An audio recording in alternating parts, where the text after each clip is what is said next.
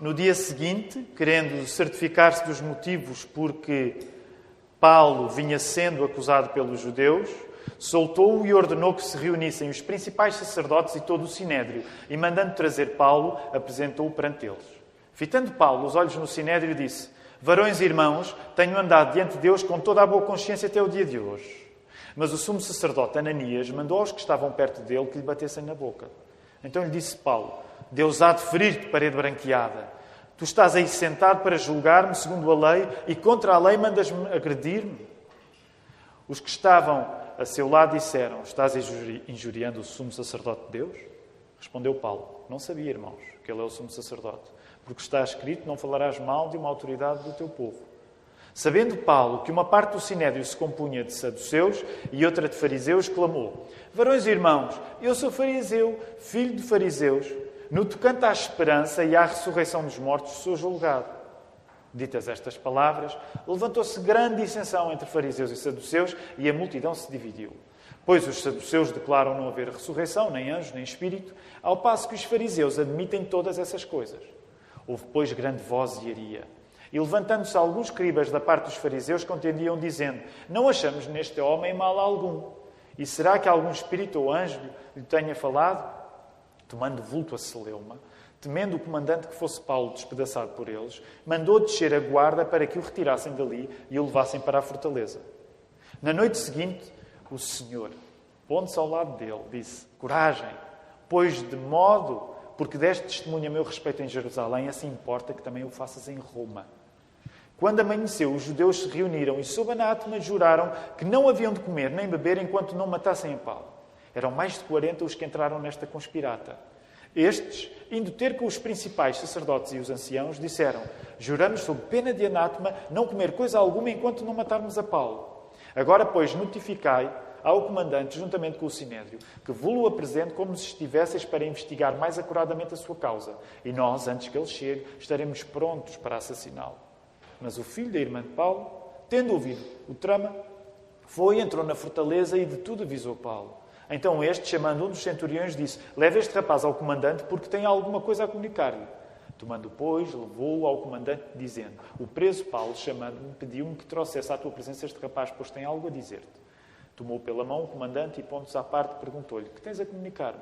Respondeu ele: Os judeus decidiram rogar-te que amanhã apresentasses Paulo ao sinédrio como se houvesses de inquirir mais acuradamente a seu respeito. Tu, pois, não te deixes persuadir, porque mais de 40 entre eles estão pactuados entre si sob anátema de não comer nem beber enquanto não o matarem. E agora estão prontos, esperando a tua promessa. Então o comandante despediu o rapaz, recomendando que a ninguém dissesse ter-lhe trazido estas informações.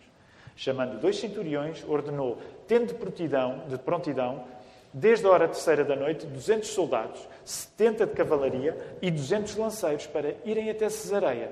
Preparai também animais para fazer Paulo montar e ir com segurança ao governador Félix, a quem escreveu uma carta nestes termos. Cláudio Lísias, ao excelentíssimo governador Félix, saúde. Este homem foi preso pelos judeus e estava prestes a ser morto por eles, quando eu, sobrevindo com a guarda, o livrei por saber que ele era romano. Querendo certificar-me do motivo por que o acusavam, fui-o descer ao sinédrio deles. Verifiquei ser ele acusado de coisas referentes à lei que os rege. Nada, porém, que se justificasse morte ou mesmo prisão. Sendo eu informado de que ia haver uma cilada contra o homem, tratei de enviá-lo a ti, sem demora, intimando também os acusadores a irem dizer na tua presença o que há contra ele. Saúde. Os soldados, pois, conforme lhes foi ordenado, tomaram a Paulo e durante a noite o conduziram até Antipátride no dia seguinte voltaram para a fortaleza, tendo deixado aos de cavalaria o irem com ele. Os quais, chegando a Cesareia, entregaram a carta ao governador e também lhe apresentaram Paulo. Lida a carta, perguntou o governador de que província era ele. E quando soube que era da Cilícia, disse: Ouvir-te-ei quando chegarem os teus acusadores. E mandou que ele fosse detido no pretório de Herodes.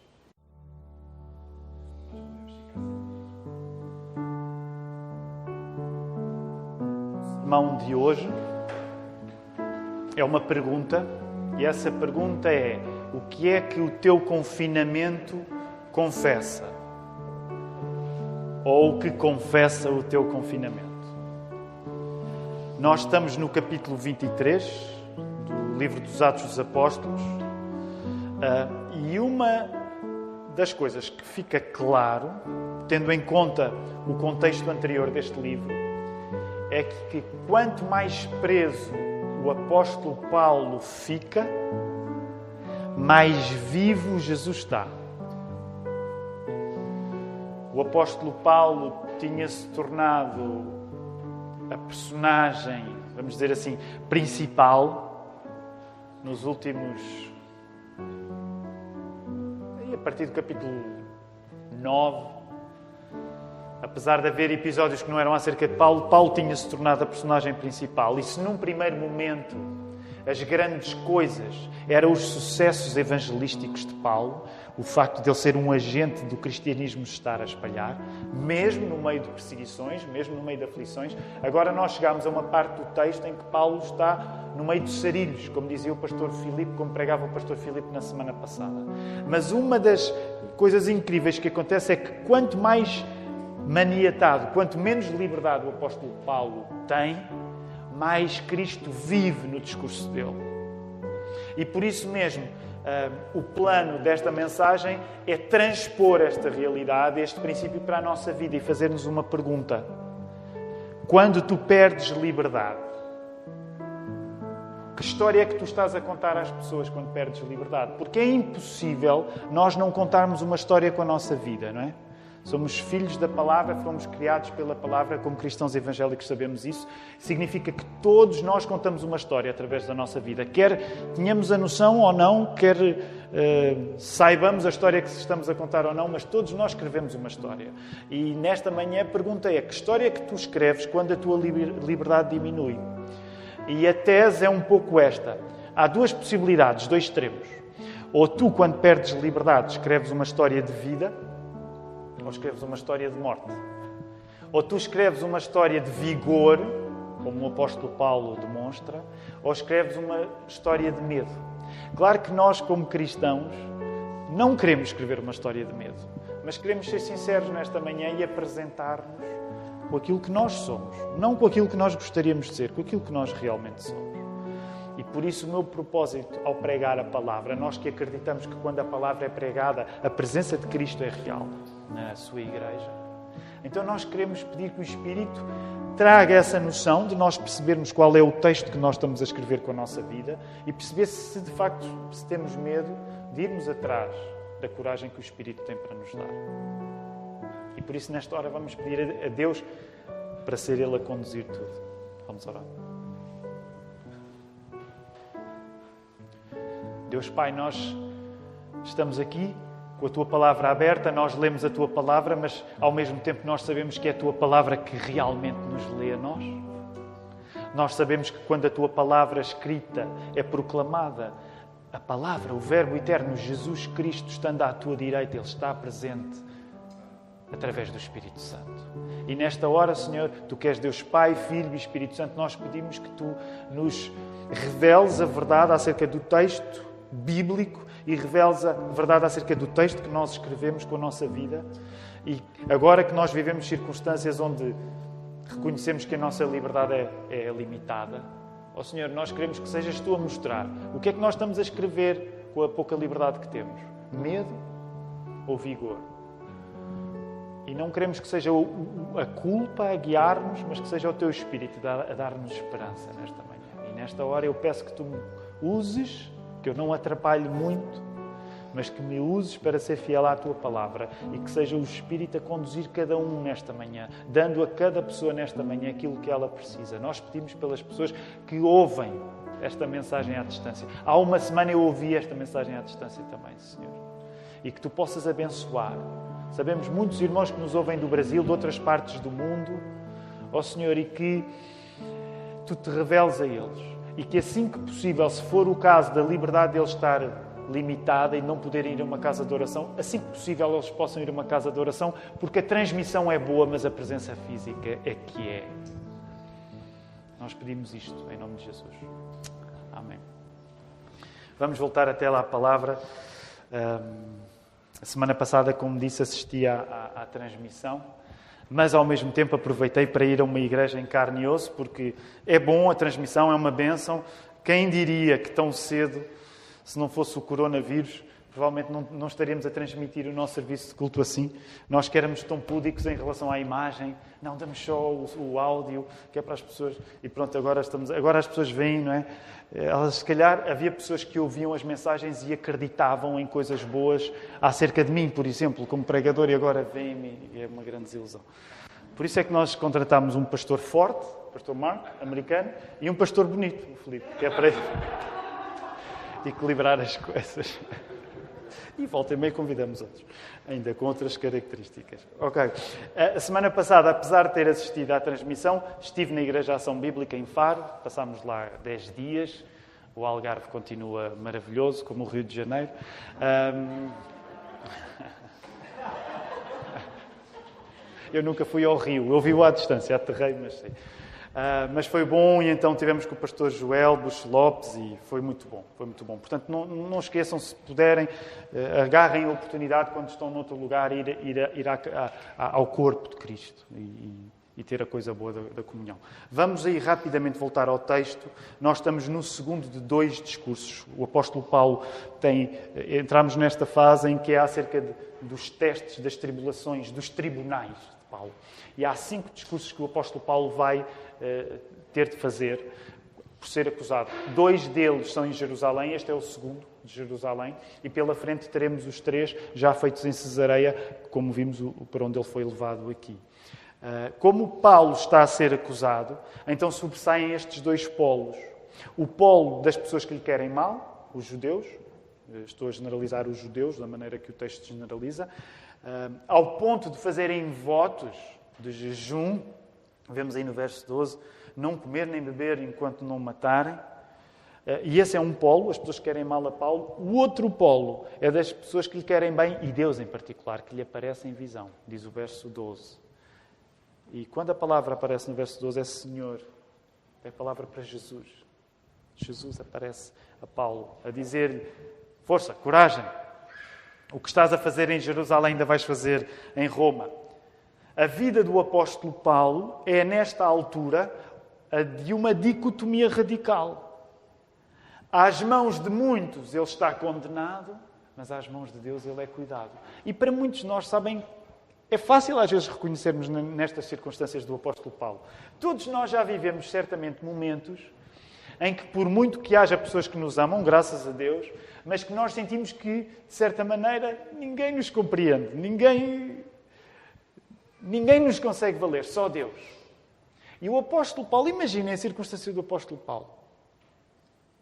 As pessoas que são mais expressivas são as pessoas que lhe querem mal. Só em Deus é que ele pode confiar. O sinédrio, vemos aí no verso 1 do capítulo 23, o sinédrio era um órgão judaico que era religioso, mas era também civil. Nós somos de uma geração que já foi educada a separar o poder religioso do poder do Estado, não é? a separação de igreja-Estado, do poder político. Uh, mas na altura, estamos a falar há dois mil anos, não é? em Israel o Sinédrio tinha funções que eram de representar um guia para a vida religiosa, mas um guia para a vida social. Claro que sabemos que por causa do poder romano, o poder do império estava debaixo. E por isso mesmo, quando líamos o texto, percebemos que as competências e as capacidades do Sinédrio eram relativamente limitadas. O, o, o Sinédrio está a esfalfar-se, a dar tudo para tentar condenar aquele homem, Paulo, que, como nós sabemos, em Jerusalém, ele não é o herói da fé. Em Jerusalém, ele é acusado de ser contra a fé, contra a fé de Moisés, contra o judaísmo. E por isso mesmo, mal uh, este episódio começa no verso 1 e no verso 2, Ainda agora a coisa começou e Paulo já está a levar uma bufetada. Nós não podemos ir a detalhes, mas há quem crê que esta. Porquê que esta bufetada foi dada a Paulo? O que é que Paulo disse de mal? Há quem ache que, pelo facto de Paulo estar a chamar irmãos, e como aqueles judeus olhavam para ele como um inimigo da fé, pensavam: tu não me chames irmão, hein? tu és é contra a nossa fé. E por isso o castigo físico teria acontecido. É interessante porque Paulo, Paulo tinha uma reação rápida, né? parede branqueada. Nós temos de voltar a recuperar estas coisas, chamar-me nas circunstâncias certas, claro. chamar parede branqueada. Uh, e, mas ele, ele, o próprio Paulo não tinha ideia com quem estava a falar, então ele, ele voltou atrás. Mas o que, o que, está aqui a sobressair é o muito ao qual se entregam os inimigos de Paulo.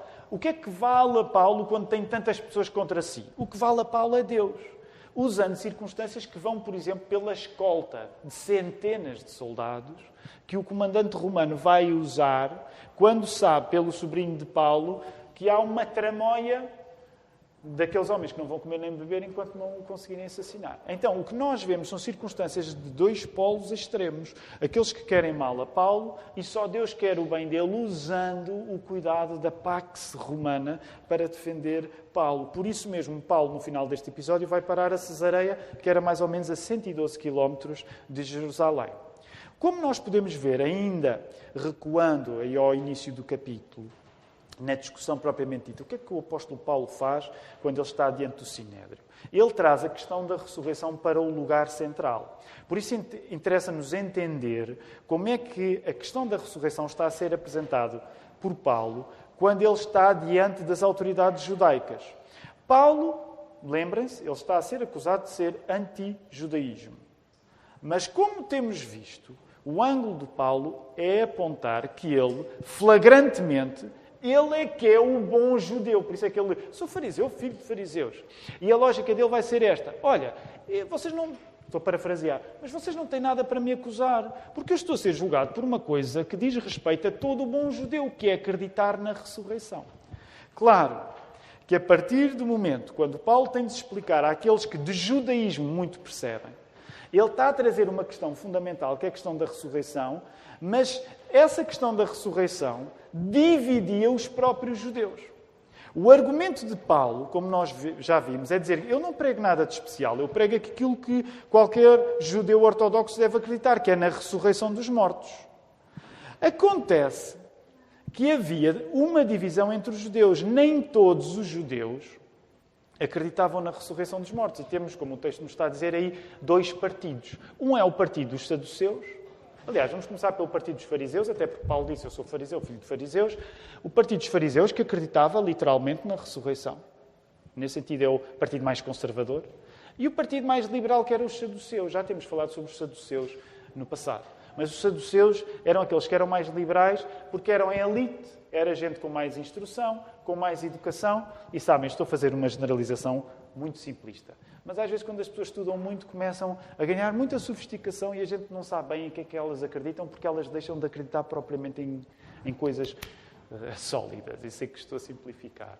Então, os saduceus, como eram os mais letrados, era o pessoal dos PhDs, dos doutoramentos, né? Isso não é assim tão simples, a vida não é assim tão simples. Então, eles de facto não acreditavam no literalismo bíblico da ressurreição. E eles também representavam a classe menos popular. Sabem que uma das coisas que às vezes nós perdemos de vista é que os fariseus eram populares. A palavra fariseu tem uma conotação tão negativa para nós que nós não entendemos que os fariseus eram os homens do povo, porque eles eram do povo. Os saduceus estavam nas elites, por isso mesmo eles eram uma ponte entre os judeus e os romanos. Eram muitas vezes vistos até como colaboracionistas. Então, os saduceus não acreditam na ressurreição e e os fariseus acreditam. Há quem diga que o apóstolo Paulo estava a ser astuto, nós não podemos ter a certeza disso, mas que ele, como quem diz, ai vocês querem me tramar, pensaria o apóstolo Paulo, então já, me, já vos tramo a vocês, porque agora trago um assunto onde vocês vão, em vez de andarem à batatada comigo, vão dar à batatada uns com os outros. E que foi o que aconteceu. Portanto, vocês olham para o texto e vem aí a grande vozeria no verso 9. Não é? A verdade é que, apesar desta discussão teológica entre liberais e conservadores, Acreditamos na ressurreição ou não? Claro que os fariseus vão dizer uma frase parecida com aquela que Jesus tinha ouvido dizer: Olha, não encontramos neste homem mal nenhum. Não esqueçam que um, um, um dos, das linhas condutoras que está a acontecer nos acontecimentos agora é que o apóstolo Paulo está a passar por circunstâncias parecidas com as que Jesus passou. E essa é, é uma das preocupações de Lucas. Olhem Paulo a viver aquilo que Jesus passou. Em Jerusalém a ser julgado. Em Jerusalém em grandes sarilhos. É? A lógica é um pouco esta. E, portanto, nós vemos aí uma discussão teológica a acontecer, mas ao mesmo tempo também temos de ter a noção disto. Nós não podemos ser ingênuos em relação à força real das convicções teológicas daquelas pessoas. Quando o nosso coração está conquistado pelo ódio a alguém, até as nossas convicções, supostamente muito importantes, se metem na gaveta. Reparem, quando é tempo de ultrapassar a confusão do debate teológico que nós encontramos no verso 9 e no verso 10, o próximo nível de lidar com Paulo é no verso 12 a conspiração. E nada no texto nos diz que quando chegamos, quando passamos do nível da discussão teológica para o nível seguinte de lidar com Paulo, que é o da conspiração, nada nos diz que os fariseus que concordavam com Paulo estavam excluídos da conspiração.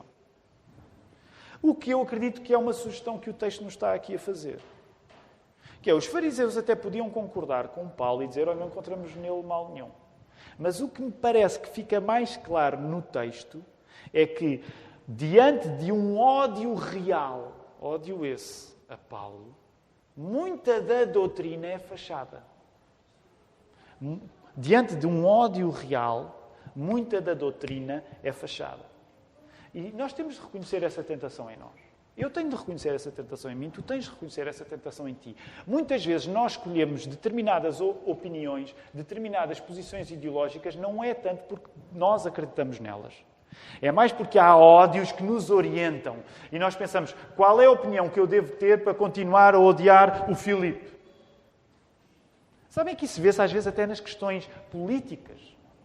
Qual é o partido em que eu devo votar para continuar a odiar esta pessoa? E mesmo nós, como crentes, devemos admitir que muitas vezes vamos ser tentados a ter determinadas opiniões porque temos um grande ódio a alguém. E é isso que parece que, que é a dinâmica do texto. E reparem, temos de assumir, temos de confessar. Deus impede-me a ter posições que às vezes até podem ser muito ortodoxas, mas por uma questão de algo mau no nosso coração. Mas ao mesmo tempo também temos de, de ser sinceros. Não é pelo facto de a doutrina poder ser usada como fachada, não é pelo facto de uma doutrina, de uma ideologia, de uma opinião, de uma posição, não é pelo facto de uma posição poder ser usada como fachada que significa, como se costuma dizer, que nós deitamos fora o bebê com a água do banho. Onde é que eu quero chegar? Por muito bem intencionada que seja a nossa crítica a doutrinas que são apenas fachada, sem a doutrina da ressurreição em particular, nós estamos condenados. Sem a doutrina da ressurreição em particular, nós estamos condenados. E por isso é interessante, este mesmo apóstolo Paulo, quando escreveu a primeira carta aos Coríntios, no capítulo 15, no verso 14, ele diz aquelas palavras: Se Cristo não ressuscitou, é vã a nossa fé. É vã a nossa pregação. No verso 19 ele continua: Se a nossa esperança em Cristo se limita apenas a esta vida, somos os mais infelizes de todos os homens. Qualquer fé que não dependa da ressurreição de Jesus não é a fé em Jesus. Não é a fé que o apóstolo Paulo tinha. E não é a fé para nós. O cristianismo, a fé cristã, depende daquilo que foi feito por nós, tendo Jesus morrido e ressuscitado como expiação dos nossos pecados e não daquilo que nós fazemos por Deus. E porquê é que eu estou a bater nesta tecla? E não tenho tempo, porque o tempo já está a terminar. Mas uma das coisas que vos quero dizer é que uma das maiores tentações na fé cristã é nós dizermos, sim, sim, a ressurreição de Cristo é importante, mas mais importante ainda é a maneira como nós vivemos. Errado. Isso não é verdade. A maneira como tu vives não é mais importante do que a maneira como Jesus viveu por ti. A maneira como tu vives deve ser uma consequência de como Jesus viveu por ti. Mas a maneira como tu vives não é mais importante do que a maneira como Jesus viveu por ti. Por isso o apóstolo Paulo estava a dizer, este, isto dá pano para mangas, mas o apóstolo Paulo estava a dizer, se Cristo não tiver ressuscitado, nós somos os, os maiores permitam uma expressão, somos os maiores ursos que por aí andam. Somos as pessoas mais enganadas. Não sei se no Brasil a palavra urso tem esta conotação. Não? Não há ursos no Brasil, pois não. em Portugal há uns quantos. Se Cristo não ressuscitou, tu podes, quer ser cuidadoso, mas tu podes ser o Gandhi. De nada te serve. És a pessoa mais enganada. Porque o poder da vida de Cristo é maior do que o poder daquilo que nós podemos fazer por Ele. Portanto, sem ressurreição dos mortos não há cristianismo. Quero terminar olhando para a atitude do Paulo, o confinamento de Paulo. E é correr contra o tempo. O confinamento de Paulo, Paulo perde liberdade, mas Paulo, na liberdade que vai perdendo, a confiança dele em Cristo. Agora, eu quero concentrar-me aqui numa coisa, até para não nos fazer sentir culpados, porque a culpa não nos convence. Okay? O Espírito Santo usa a culpa, o arrependimento. O arrependimento é já sinal que o Espírito está a fazer coisas em nós. Mas o, o, o que eu gostava eh, nesta manhã era de te encorajar e dizer-te Claro que nós nos podemos sentir culpados quando perdemos liberdade e, e, e sentimos medo e sentimos perplexidade, insegurança. Quem é que não tem sentido isto nestes últimos meses tão, tão, tão estranhos, tão loucos? Mas o, que eu gostaria de deixar contigo esta manhã é que, é que tu procurasses a sinceridade que o texto bíblico está a querer semear em ti, que é confessa isso a Deus e confessa a Deus, se é este o teu caso, a necessidade de coragem. Nós precisamos de coragem. Sabem que coisa boa de nós voltarmos a estar juntos? Aliás, o plano da igreja é estarmos juntos em carne e osso sempre. Mas uma das coisas boas é que a coragem que eu precisava, estou a ser sincero, a coragem que eu precisava tem crescido desde que nós nos estamos a, a encontrar em carne e osso. Porque a presença de Cristo é especial quando nós estamos em carne e osso uns com os outros. Porque Cristo deu-se em carne e osso. Ele morreu mesmo e ressuscitou mesmo. Por isso, desde que eu estou convosco, eu sinto mais coragem. Não estou a dizer isto para ser agradável. Desde que eu estou convosco em carne eu sinto mais coragem. E que hoje possa ser um dia onde nós dizemos: Senhor, dá-me coragem para que eu, como o apóstolo Paulo, quando a minha liberdade é limitada, eu seja um agente de confiança em ti. E deixem-me dizer-vos, nos próximos capítulos, quando Paulo levantar a voz e falar, e ele ficou anos a apodrecer, naquele imbróglio em Roma, ele fala com coragem. Nós não desejamos as circunstâncias do apóstolo Paulo. Nós estamos a pedir a Deus, Deus leva esta doença, Deus dá-nos a liberdade que nós gostamos tanto. Não há problema nenhum em pedirmos isto. Mas queremos pedir a Deus, Deus dá-nos coragem enquanto estamos limitados na nossa liberdade. É isso que nós queremos pedir mesmo nesta hora. E por isso eu vou convidar-vos a poderem ficar de pé. Vamos orar.